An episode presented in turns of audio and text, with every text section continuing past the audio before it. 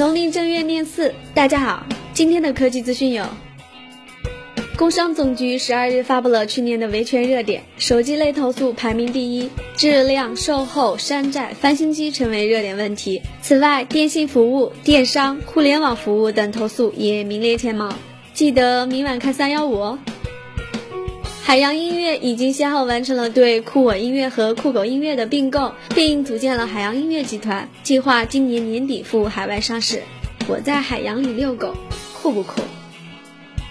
昨天，雷军在微博上表示，小米不会做三九九的手机，因为小米极其重视产品的体验和品质。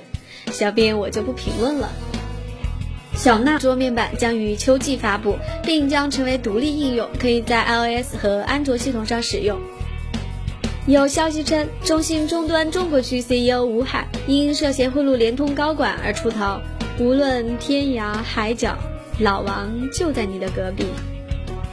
每天一分钟，我们周一见。